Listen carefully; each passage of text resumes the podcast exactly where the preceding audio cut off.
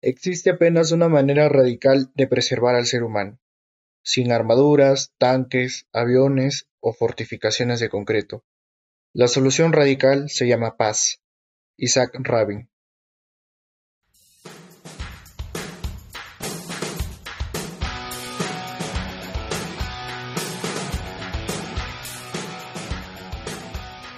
Saludos a toda nuestra comunidad oyente del podcast Taos al Día. Mi nombre es Rodrigo Colonio, miembro de la Comisión de Investigación del Taller de Derecho y Relaciones Internacionales Alberto Ulloa Sotomayor. El día de hoy les hablaré sobre el conflicto Israel-Palestina. En esta oportunidad hablaremos sobre los antecedentes históricos de esta antigua rivalidad, así como el contexto actual y algunas proyecciones que se esperan en el devenir de los años. Empezaré aclarando que tomaré los hechos históricos hasta antes de la Primera Guerra Mundial, pues es conocida que la rivalidad judío-musulmana por temas territoriales o religiosos se remota desde la separación entre Ismael e Isaac en la Biblia. Palestina. Se denomina como Palestina al territorio comprendido entre el mar Mediterráneo y las inmediaciones de la depresión del río Jordán, entre algunas zonas del Líbano actual hasta el río Litani y algunas zonas del Negev. El espacio territorial que ocupa Palestina ha tenido un importante significado estratégico, pues ha sido una importante ruta comercial entre continentes y como tal ha albergado diversas culturas y formas de pensamiento. Los territorios palestinos estuvieron bajo el mandato de diversos imperios, siendo el turco otomano el último en dirigirlos hasta finales de la Primera Guerra Mundial. Al concluir aquella guerra en 1918, Francia e Inglaterra se repartieron los territorios conquistados a los otomanos, creando las actuales fronteras de Siria, Líbano e Irak. Sin embargo, quedó una zona sin designación, sobre la cual la Sociedad de Naciones o Liga de las Naciones, antecesora de la ONU, creó el Mandato Británico de Palestina. El mandato inglés perduró hasta 1948, fecha en que la ONU acordó el reparto de los territorios en dos estados, uno judío y otro árabe, con extensiones territoriales aproximadamente iguales. En Palestina se destacan dos fuerzas políticas preponderantes. De un lado, la Organización para la Liberación Palestina, OLP, creada en 1964 bajo el liderazgo del extinto mítico líder palestino Yasser Arafat, que consiste en una coalición de organizaciones palestinas, unidas por el objetivo de crear el Estado palestino y la recuperación del territorio perdido. La OLP obtuvo el reconocimiento de la Liga de Estados Árabes, (LEA), y más tarde de la ONU, como único y legítimo representante del pueblo palestino, lo que más tarde le permitió obtener la calidad oficial de observador en la Asamblea General de la ONU. Durante un tiempo, el pueblo palestino estuvo bajo el mandato de la Autoridad Nacional Palestina (ANP), surgida tras los Acuerdos de Oslo de 1993. Esta institución se fragmentó debido a los enfrentamientos entre la OLP y Hamas en 2016 y 2017. El resultado ha sido la división de Palestina en dos gobiernos, la Franja de Gaza, dirigida por Hamas, y Cisjordania por la OLP. Jurídicamente Palestina no es un Estado, toda vez que carece de reconocimiento internacional, pues solo una parte de las naciones del mundo le reconoce y algunas que lo hacen mantienen reservas sobre dicho reconocimiento. Israel. El pueblo judío ha estado siempre ligado a Medio Oriente, donde se encontraba Sion, la tierra de Israel, y de la cual fueron expulsados, lo que dio inicio a la historia errante del pueblo judío, el deseo de volver algún día a las tierras de los ancestros y crear un Estado israelí siempre quedó latente en los corazones de los judíos, transmitiéndose de generación en generación. No obstante, ese ideal solo empieza a materializarse con el surgimiento del movimiento sionista. El sionismo surgió en Europa a mediados del siglo XIX y puede definirse como el movimiento de liberación nacional del pueblo judío, su objetivo es concretar la población judía en un solo territorio, creando un Estado libre y soberano que ponga fin al éxodo del pueblo. Los territorios de Transjordania y Palestina resultaron ser los idóneos para realizar el proyecto sionista. Primero, por ser las míticas tierras en que habitaron sus ancestros, y segundo, por las coyunturas políticas de los territorios tras la retirada de los turcos durante el mandato británico. El proyecto sionista se fundamentó en la colonización de los territorios que hoy forman su nación, mediante la inmigración paulatina de judíos provenientes de Europa, quienes crearon asentamientos y expulsaron a los pueblos árabes ahí radicados. El 14 de mayo de 1948, Israel declara su independencia, luego de manifestar su rechazo a la propuesta de la ONU para la creación de dos estados independientes. Actualmente, Israel posee tres fuerzas políticas principales. El Partido Laborista Israelí, PLI, de la posición de izquierda moderada, con orientación socialdemócrata y sionista. El Likud, un partido de centro-derecha, conservador y sionista revisionista, tradicionalmente choca con la línea del PLI. Son reacios a la creación de un Estado palestino y a ceder posición en las negociaciones.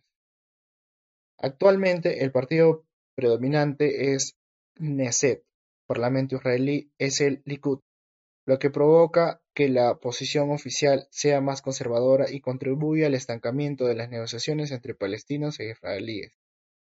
El conflicto palestino-israelí. Las condiciones ideales para que esto pasara se presentaron durante la etapa final del mandato del Reino Unido sobre los territorios de lo que se conocía como Transjordania y Palestina. La desorientación logístico-administrativa del mandato británico, debido al proceso de transición de la Liga de las Naciones a la actual Organización de Naciones Unidas y el final de su mandato, catalizó la oportunidad israelí. El 29 de noviembre de 1947, la Asamblea General de la ONU, tras intentos debates, adopta la Resolución 181, mediante la cual establece un plazo final para la misión de administración británica y propone un plan de partición de los territorios en tres partes: un Estado palestino, uno judío y una ciudad de Jerusalén que tendría un mandato jurídico especial y sería administrado por la ONU. La propuesta otorgaba 46% del territorio de los palestinos y el restante 54% a los judíos. La oposición fue rechazada. El 13 de marzo de 1948, un día antes de concluir el mandato británico, los israelíes declaran la independencia del Estado de Israel. Este hecho inesperado enardeció a los árabes, quienes a través de la denominada Alianza Árabe intentaron invadir los territorios israelíes otorgados por el Plan de la ONU. Este conflicto se extendió por alrededor de quince meses, provocando cientos de miles de refugiados y desplazados. La situación constituyó un fenómeno particular donde una gran cantidad de palestinos quedaron literalmente atrapados dentro de los límites israelíes, mientras otros se vieron forzados a trasladarse a las zonas de Cisjordania y Gaza, quedando en un estatus de refugiados que hasta hoy en día provoca debate. Mientras el conflicto continuaba, Israel ocupaba más terreno de lo que originalmente el plan de la ONU le otorgaba. Para esto creaban asentamientos israelíes sobre la franja de Gaza y Cisjordania. Durante los años 1947 y 1948, la presión diplomática llevó a ONU a enviar un contingente de cascos azules a las zonas de Gaza y el Sinaí.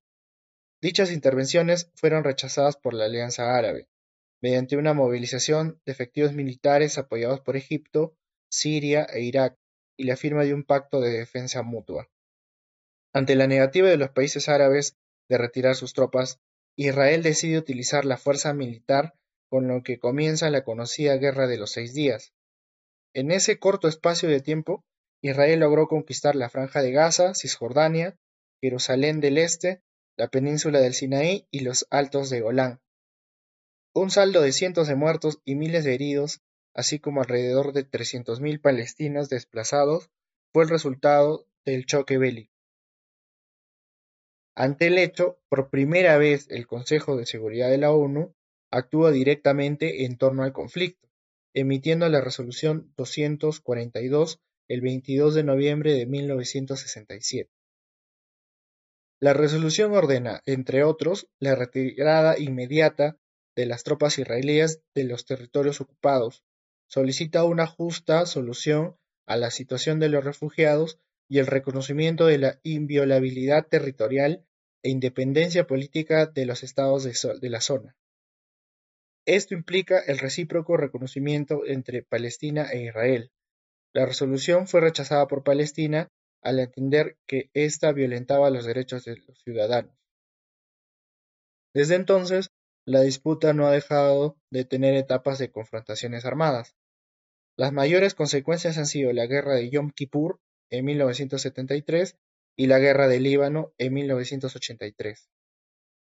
Las partes han intentado llegar a acuerdos por medio de negociaciones, que han contado con importantes mediadores tales como Estados Unidos, Europa y la ONU.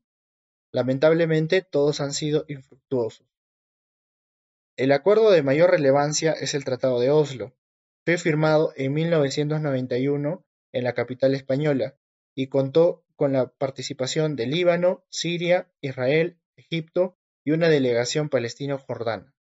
El tratado comenzó una nueva serie de negociaciones. El Tratado de Oslo preveía, entre otros, un repliegue de las fuerzas israelíes y los territorios ocupados, así como el establecimiento de un Estado palestino.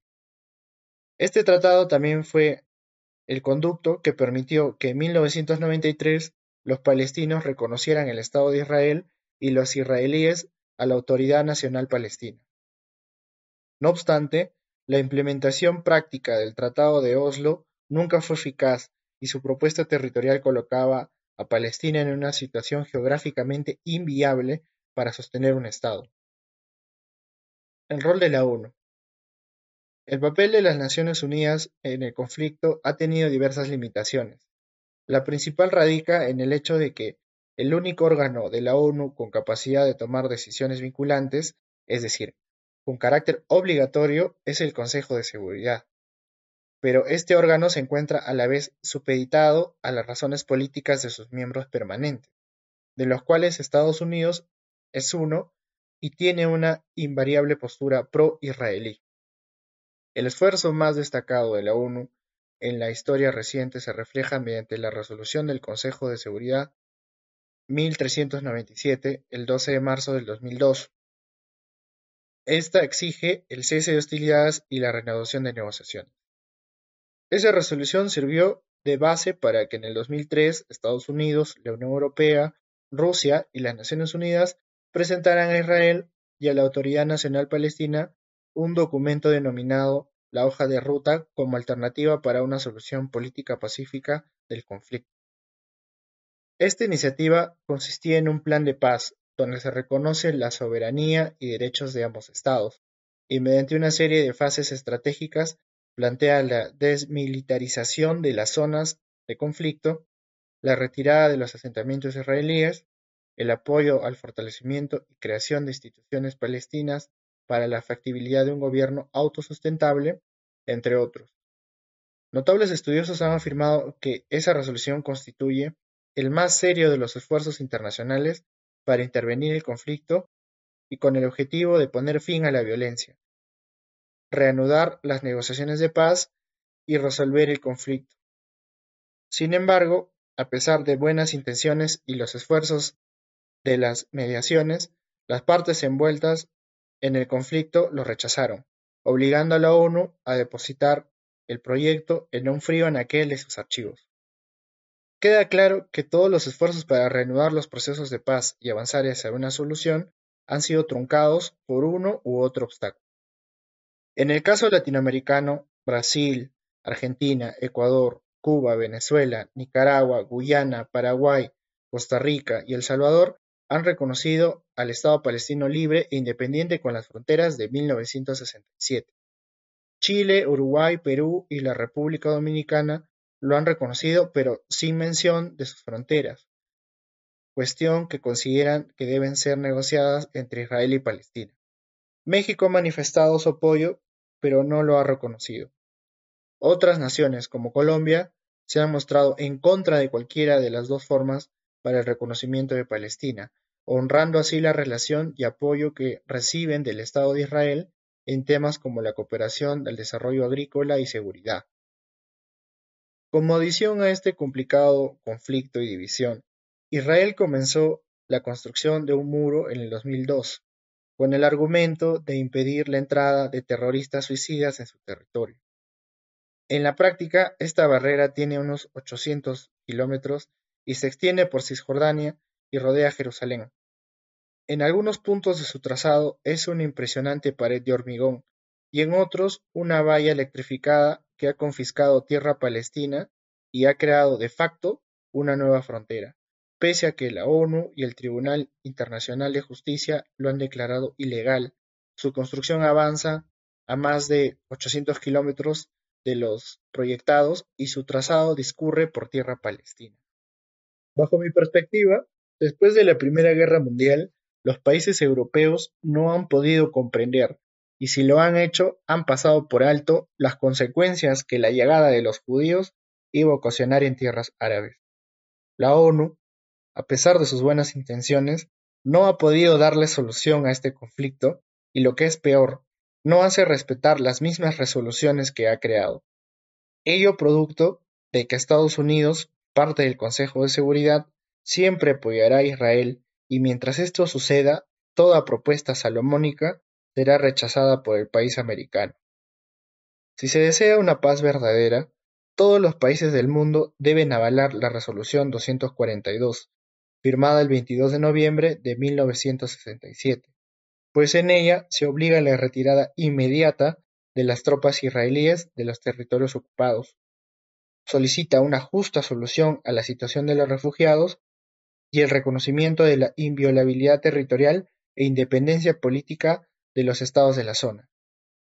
Esto implica el recíproco reconocimiento entre Palestina e Israel, la absoluta ilegitimidad de la construcción de los muros que parten a territorios palestinos y el rechazo de la ocupación territorial por parte de Israel.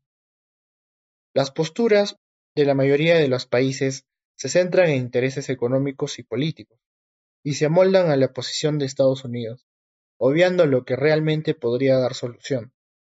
Es menester de cada Estado dejar de lado esos intereses si realmente se quiere obtener una paz, paz que todo Medio Oriente pide a gritos. Esperamos que hayan disfrutado del tema desarrollado. Agradecemos inmensamente que hayan llegado hasta este punto. Nos ayudarían bastante comentando y compartiendo en sus redes sociales. No se olviden seguirnos para que no se pierdan los nuevos capítulos y secciones. También generamos contenidos en nuestras redes sociales.